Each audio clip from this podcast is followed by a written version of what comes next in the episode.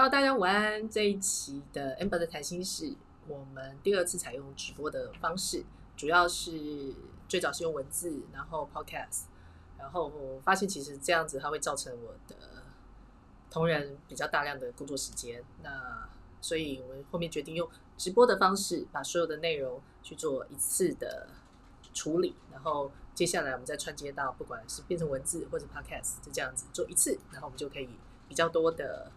呃，素材可以做使用。那今天我们讨论大概三个题目。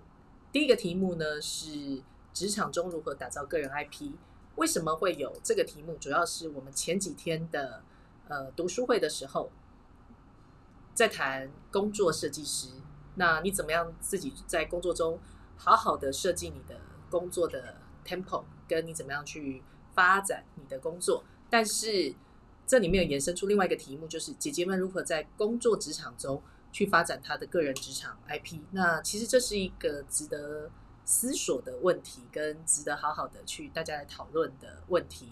那这里面要谈论第二个题目，叫做为什么你要修炼职场的个人 IP？什么？其实目的很简单，就是增加我们的职场变现能力嘛。那到底什么叫职场变现能力？那这个待会我们也可以好好的来聊一聊。那我先给职场变现能力做一个注解。所谓的职场变现能力呢，其实它就是获取职场回报给我们价值的能力。嗯哼，好，那第三个题目我们讨论的是个人 IP 变成产品。那我之前其实，在很多媒体上面都讲过了。我过去这大概三年的时间，我大概帮二十几个女企业家做他们的第二曲线的个人。品牌变成产品，那以前是做比较成功的企业家，他们做的品牌，然后这几年开始有做一些比较年轻的人，他们做的品牌，那有一些很有趣的故事。那刚好昨天其实有一个品牌，呃，是我的策略合作伙伴，那他们也进入了松烟松烟的柜里面，那很替他们开心。不过我其实昨天我就在回想，我跟他们认识这一年。其实我有发现他们一些心境的变化，所以今天二十分钟，我们大概就讲这些比较有趣的题目。好，第一个题目就是为什么要做职场中要打造个人 IP？职场中怎么样打造个人 IP 呢？我简单的把它分成五个步骤。为什么要打造五个步骤？第一个，你要认识自己。嗯，其实我觉得台湾的四十岁以上的姐姐。是非常的有趣，我觉得这是社会结构的问题。我前几天其实也有说过，嗯，台湾的职场其实不太被容许，呃，尤其超过四十岁的这个时代，呃，我常常常讲三十五岁到五十五岁这二十年，它是有点像是失落的时代。为什么像失落的时代？呃，我们所谓的好的工作，基本上还是在大的公司，因为进入大的公司才会比较稳定嘛。但你当进入一个大的公司的时候，呃，你在一个大的框架里面。通常你不被允许，呃，有太过鲜明的个人形象。我举一个例子，就是最近不是这两天疫情又开始，呃，有点升温了吗？那我听说就有些大公司他就会下公告命令说，呃，员工你平常没事的话就不要在外面啪啪走。好，那我相信这个公文命令一下来。很多在职场中的人，他就根本不敢在 FV 上面去抛，说他去哪里吃饭，他去哪里什么之类的。好，如果你自己的个人生活跟你的职场生活某一方面去重叠的话，你压根其实不敢去 show off 自己。好，但是其实社会结构它整个是改变的。呃，当整个经济体的结构过往我们所信仰的，它发生了改变。呃，以往的职场环境中，你只要做好专注在你自己的一个小小的螺丝钉的角色，你就可以安然的呃平步青云。那可能 maybe 你你需要去讨论一些你的向上管理的能力，呃，向下管理的能力，或者是平行管理的能力。但大致上，你只要遵循着，不需要有声音，不需要去思考你是谁，你大概就可以在职场中稳稳的、稳稳的有你的位置。但是，当有一天这个社会，它突然改变很大，它需要凸显你自己的时候，你就必须要认识自我。认识自我这个乍听起来好像很简单，但其实很多四十岁以上的人他并不知道。这个其实也是我回到台湾，我觉得蛮有趣的一件事情。很多人他会很盲从，比如说现在网络流行什么？好像网网络流行团购，OK，我就去学习团购。现在网络呃流行当做短视频，那大家就一窝蜂蜂去做短视频，都不问自己适不适合，O 不 OK？那认识自我很简单，你就是要清清楚楚的知道你适合什么，然后呃，你诉说的对象是谁，你的 TA 是谁？呃，缺乏自我认识的人，常常过的是别人的生活，因为你看到别人成功经验，就想说我要去学习他，我要去模仿他。呃，模仿别人不能说错，但是你要去有思考的去做这件事，就是你要清楚知道这件事情到底适不适合你。好，那这是认识自我。第二件，第二个步骤叫做给自己清楚的定位。呃，这个清楚的定位呢，简单来说就是 hashtag 标签化。谈到你这个人，大家就很清楚的知道你的标签是什么。嗯，这里面大概有分两个部分，一个是专业，当然你够专业，这就是你的一个清清楚楚的一个标签。比如说你是一个厉害的 banker，你是一个厉害的文案，或什么，这是你的专业。但是 IT 人很多，banker 很多，呃，广告人很多，公关人很多，你怎么在这么多人跟你有相同属性的人之中？你被记住，那他需要有一点点的温度。我举例来讲，呃，很会做菜的理财专家，啊，这就是一个清楚的标签。那谈到很会做菜理财专家，待会我的直播结束之后呢，我们这一个月好说的客座总编辑 Alice，她就是一个理财 banker，呃，她就是一个理财顾问。但是待会她会用做菜的方式教大家谈理财。OK，这就是一个很不错的标签。所以第二件事情。呃，找准定位就是第一个，你的专业一定要够。那第二件事情就是你要给自己一个有个人特质的一个标签，这叫做硬定位。那有温度的特色标签呢，可以让我们更加真实的做自己。很多姐姐会问我一个问题，就是啊，我做我的，比如说 even 是我的粉砖，那我只要去谈专业的项目，但其实如果你太过强调你自己的专业，它会显得比较没有温度。那反而更不容易的让大家清晰的记住你自己，所以定位这件事情它很重要，而这恰恰是其实是呃过往台湾大家比较不会去 care 的事情。好，那第三点就是你想想在自媒体或者是在职场中，呃，它就是一场又一场的秀。那你的一场一场的秀呢，你就要去把握住每一次的机会，但不是每一次的机会你都得去完美的达标，而是你要去把握机会，去创造一次。让人记忆印象深刻的点，呃，这个东西这个概念就有点像是谈到你，那你的成功案例是什么？你的呃最为人津津乐道的事件是什么？或者是谈到你有什么东西是你的代表作？我觉得这个事情是很重要的，那也是打造你的个人 IP 中你必须去去去做的。好，然后第四个就是你必须要增加你的职场曝光率。那增加职场曝光率呢？它其实有很多种、很多种的方式。嗯，重点就是要持续、持续的让大家记住你，一层一层、一层的堆叠。呃，自媒体，如果你要用自媒体来变现，或者是你用自媒体来创造你自己的个人 IP 的话，它的重点在于持续。你要有一次让人记忆、印象深刻的点，但你必须要层层的堆叠。怎么样去让自己一直不停的有印象深刻跟延续，然后三不五时的有一些火花出现，这个东西其实还蛮重要。而这个乘胜追击去增加职场的曝光率，它其实并不只限于 show off 的人。其实如果你今天你是个内勤，其实你也需要去做这件事情。好，那最后最后最后这个，我觉得它更重要，叫深耕经济。呃，其实整个的世代，它真的世界它正在不同的变化，你必须要让你自己的能力一直不停的往前突出，往前进步。那当你成为一个领域的权威，那所谓的领域，它可能呃，我们在大陆我们的说法就是，你可以被切得很细碎，但是你在这个领域中你当第一个，那你在这个第一个领域中你成为权威，那就 that's fine，那就很好。那当你成为一个领域的权威的时候，你就会发现说，哎，你的专业价值的兑现能力超过原来你的想象。以前可能你要自己寻寻觅觅机会，但现在不会，no，机会会自己主动来找你。那这就是我觉得打造个人 IP 的五个步骤。好，我讲的很简单，因为我们有时间的压力。但好说，我们在这个月，我们找到了一个个人觉得他非常厉害，他能够在职场跟个人 IP 中彼此互相堆叠，然后做自己个人 IP 的同时，并不耽误职场职场的这个公司的角色。那就是我们这个月的品味好书的大使。微软的资深行销总监白慧兰，那最近她很红，她都一直在告诉人家姐姐们，你要怎么样去打造你的职场中的个人 IP。那四月二十八号，她晚上她会跟大家说，她的题目叫做“丢掉公司名片后的你是谁”。那你要关心一下你的个人品牌。整整九十分钟的时间是他一个人，他会跟大家畅所欲言。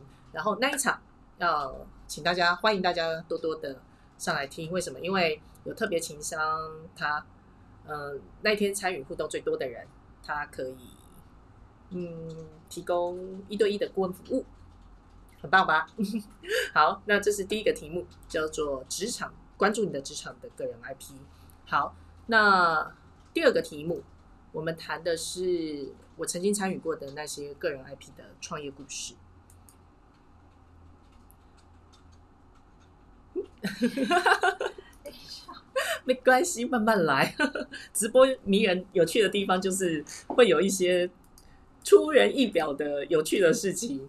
好，我参与的个人品牌故事呢，嗯，因为我我始终觉得打造个人 IP，如果你要谈到变现，它一定要有一定的商业模式。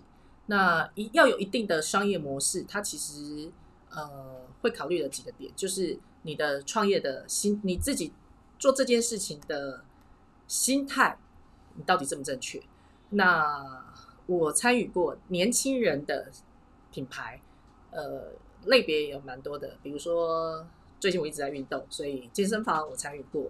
然后前一两年我参与过一个台湾本土的巧克力品牌，然后还有当然香氛，还有香氛仪，就是我大概参与过年轻人创业的这些项目。我个人觉得。嗯，有几个点，其实大家可以好好的去思考一下下。第一个，你要很清楚知道你自己的强项跟弱项。为什么？其实创业就等于是你在呃直接进入市场打仗，你一定是用你自己的强项跟人家打仗。我举个例子，呃，我参与过的一个食物的品牌，这个创办人很年轻，他其实非常的优秀。我觉得能够在一年的时间打造出一个工厂，而且是一个 ISO 九零零二很专业的工厂，这个能力其实非常非常非常的厉害，这个不是一般人做得到的。可是，呃，我认识他的时候，他花了大量的时间在做零售 C 端，所以其实他做的非常非常的辛苦。但明明他的强项在于是做一个很棒的工厂，那你有一个很棒的工厂，其实你可以接一些大厂的生意。呃，记住，你只要在一个专业领域中，你可以做的比别人优秀，它就是一个品牌。那而且是你个人特质非常强烈的，那你就要往这个方向去走。就像就像我我自己的另外一个手工皂品牌，其实它在市场上面几乎没有声音，我几乎没有做零售。但是我定精准的，我做一件事情，就是我的一千个客户，他的持续购买力非常的高，他基本上就是一个订阅制。好，我只要紧紧的抓住这一千个人，一直不停的持续跟我消费，我要做的 CRM，我只要针对这一千个人说话，我就有产值。OK，那是这样子就好，所以我就不需要花大量的时间在做广告，或者是去增加我的市场的版图，因为不需要。对，我的强项就在于是。跟我有一面之缘的人，或者是跟我有持续合作关系的人，一直深化跟他们的互动，那这就是我的强项。那我只要专心的去做好这件事就好了。这是第一个。如果你有一个品牌，你要注意的事情就是你要认识你自己的强项跟弱项。第二件事情，呃，我觉得这是更需要特别提出来的，叫做注意心态。为什么我说要注意心态？呃，这里面我们讨论一个题目，就叫做 freelancer。freelancer，呃，有有很多的书呃，把 freelancer 现在叫做艺人创业。好，呃，我前几天我的朋友大概他们跟我聊一个问题，那我觉得这是一个发生在姐姐们身上还蛮容易的事情。freelancer 在过往我们的中文翻译叫做自由工作者。好，自由工作者的定义于我来说，我认为是你可以自由决定你的工作时间、工作样貌，这叫自由工作者。好，自由工作者跟创业不必然有关系，就像你开了公司、有了工作室，你可以开发票，你都不能说，你都不见得能够说你是创业。为什么？呃，有很多的自由工作者，他是因为自己过往的硬实力很够，所以他原有的公司或者是他的朋友会愿意发案给他。好，那你可能你的收入不错，但是严格来说，它不能算是创业，比较像是体制外的员工。这没有什么不好哦，因为我觉得当你工作的时候，你可以自由决定你的。工作样貌，你决定你什么时候你要上班，你决定你什么时候你要呃去接案，这个收入的来源是你自己可控制的，这样子叫做自由工作者，我觉得很好。这个你要感谢你过往的努力，让你可以去这么做。但是真的不能算创业。呃，在个人工作、自由工作者跟创业中间，你还有一个过渡，这叫做接案人生。接案人生呢？你开始你会去做案子，接案子，你要谈的就是你怎么在时间之内完成你的雇主或者是你的客户对你的呃压力跟品质，你必须去衡量你的时间是珍贵的，你的时间跟你的产值怎么样去做有效的平衡？OK，这个时候你开始摸到一点点创业的边。那艺人创业，艺人创业呢，其实就是你是有。你是做一件事情，是你非常热爱，而且你愿意用最小的成本去做这件事情，去建构一个完整的体系，去思考，呃，你做这件事情他该怎么做？简单来说，就是你用最最经济的方式、最小成本的方式去思索一个创一个商业模式的可行性，这个才叫做艺人创业。好，那为什么要提特别提到这件事情？是很多的人，他即使从个人 IP 有了一家公司做了品牌，他可能都还没有这个他正在创业的心态。所以我前几天我才会一直发文说，如果你拥有一个品牌，你只是衣领上的珍珠，只是为了来强化你自己个人的呃对外的形象，它只是一个一个包装的话，我觉得也很好，你就接受这件事情，然后用就朝这件事情去走。但你不要因为如果只是一个外在包装，如果它就是只是一个化妆品，然后你因为这个化妆品，然后你去投入太多太多太多的呃成本，这样子我觉得并不 OK。好，那我特别会讲这件事情的时的原因，是因为有很多的女生，她其实做自己的个人品牌，even 是开个公司，她她的心态可能还都停留在啊，这是我的，这代表我，然后。我的开始就是我拥有了一家公司，但我的结束可能还是在一家公司，因为真的开了公司，真的创业，其实你要处理的是运营这件事，想的事情是怎么样的这家公司持续而稳健的走下去，所以这个我觉得要特别提出来。那创业的历程中，其实我自己呃创业十年，我真正有我正在创业的这个心态。跟这个思想准备，其实应该也差不多三四年前。你想，我我开公司十年了，我大概三四年前我才比较理解，哎，我正在创业中。好，为什么我会开始有这样的心态？当然也是因为我人生，因为我觉得以前还是不太成熟的，去对品牌有不正确的一个想象。第二件事情，其实是当我开始找一些顾问，然后真的是有实战经验跟呃成熟的创业者。的时的会互相交流的时候，我就会比较清楚，因为每一个人都有盲点，就每一个人都不清不见得清清楚楚的知道自己适合什么，不适合什么。然后自己在创业的过程中，毕竟其实创业有点像是在黑暗之中去做摸索。那如果有人有经验，至少他在带领你的过程中比较不会迷路，或者是缩短你的探索的时机点。那以好说来说，我好说有很多很多的顾问，为什么好说需要很多的顾问？因为第一个做平台不是我擅长的，搞电商它也不是我擅长的，所以我需要有经验的人来指导我，告诉我什么东西我可以用什么样子的方法比较快。对，但创业你该经历的、该拥有、该体验过的酸甜苦辣这件事情，其实你绝对逃不了。这个是我觉得，当你要有一个品牌的时候，你必须要有的一个认知。那最后一个呢，就是要自己动手做好，这是创业很重要的一件事情。嗯，真正有创业心态的人，真正知道自己要动手做的人，基本上他的创业，呃，反而会不会失败。OK，我我都还不敢讲成功这件事，但比较不会失败。呃，创业其实你就知道，你所有事情你都必须自己。先经历过、体验过，不要进了厨房就不要怕热。对，这个是很重要的一件事情。为什么我要提出来这件事？是很多的人创业，他就会想说啊，我要把什么事情外包，什么东西去外包，什么什么东西交给别人。哦，讲一个例子，我曾经遇过一个开餐饮的美眉，她很可爱，她开了咖啡厅，但是她就会觉得，OK，我找了一个找一个餐饮顾问。然后我把所有事情全部交给他。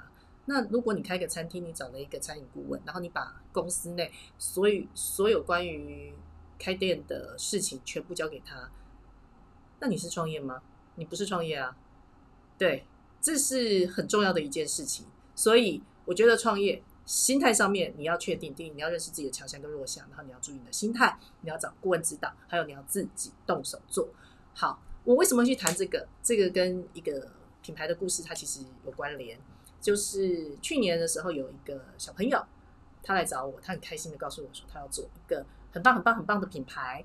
然后，呃，我那个时候，我必须说，我觉得他们对做品牌这件事情的概念不那么清晰。他们比较更引咎于在，因为有一个品牌，然后我可以为我的人设加分。然后我那时候其实对他们有点点严厉，我还跟他们说，如果你们做品牌，你们是这样子的态度的话，其实你有很多很多很多方法，其实可以去达到你想要达到的这个人设的包装。好，我觉得很开心的是，这这群小朋友他们其实是有听进去的。然后这一年中，一年多的时间，其实我亲眼看到他们一步一步一步非常稳健的发展。为什么呢？因为呃，我自己有一个香味品牌加速器，然后他们做的这个蜡烛，他们其实是呃很多的味道其实是我提供的。呃，因为我是上游，然后因为他们的产品在好说上面，呃，是我们第一个上架的产品，所以我同时间也是他们的下游。呃，所以因为是上游，所以我知道他们的产值；因为是他们的下游，所以我知道他们面对消费者，消费者对他们这个感觉是什么。那一步一脚印，我真的有看到他们正在改变，而且越来越稳。啊，我觉得其实创业是一个认识自己一个很棒的过程，然后一步一脚印，始终都会走到你想要走的地方跟位置。但重点就是你要开始做，而且是有计划的、有想法的、稳健而踏实的去做一件事情。OK，那今天这个直播，我们有一个小小的礼物要送给大家。呃，他们的这两个礼拜，呃，这两个月，他们在松烟有设柜。那我昨天有特别的去，呃，跟他们 say hello，打个招呼。然后我有用我自己的钱，然后我有去买了一个他们的新品是蜜香红茶的蜡烛。那今天的这个直播结束之后，我希望大家可以，我会送出一个礼物，但这礼物绝对不是。那个随随便便就送出去了。我希望大家可以在我们好说的网站上面，我们来讨论几个题目。当你在职场中的时候，你要怎么做你的个人 IP？你怎么看？然后你觉得怎么样的方法是最好的？尤其超过四十岁以上的姐姐，那写文在一个礼拜之内最多人呃有回应的，我就小帮手就会通知你，然后我们就会把这一个蜡烛，这个蜡烛不算便宜哦，这个蜡烛到它柜位上买也要一千六百多块。对，那在好说。好，对不起，是一九八零，这个这个这个蜡烛将近两千块，所以其实并不便宜。那这也是好说这一次的直播，我是张安博这次的直播，我们送出的最贵的礼物。那因为是一个特别的时刻，是好说参与的一个新的品牌，它也进入，我觉得进入松烟成品，它其实是一个里程碑啊。因为毕竟小小的品牌，当你进入实体，它其实是另外一个另外一个的挑战。好，那 OK，那我们今天的直播我们就到这个地方。最多回应是最多人留言的意思吗？好，我们浏览量最高？呃，好，刚刚我们家的伙伴问了一个问题，呃，我觉得用最多浏览好了。对，我们来定义一下，最多人最多人参与，那就是最多浏览率。那我们在好书上面有最多浏览率的。那我们就送这一个很可爱的香氛蜡烛，它味道真的还蛮好闻的。OK，好，那今天的直播就到这边结束喽。那我们下个礼拜固定的时间再会，半个小时之后就是我们的好说上面的创作者 Alice，他会我觉得好厉害哦，边直播边做菜，然后边讲理财。那我们就把时间交给他喽。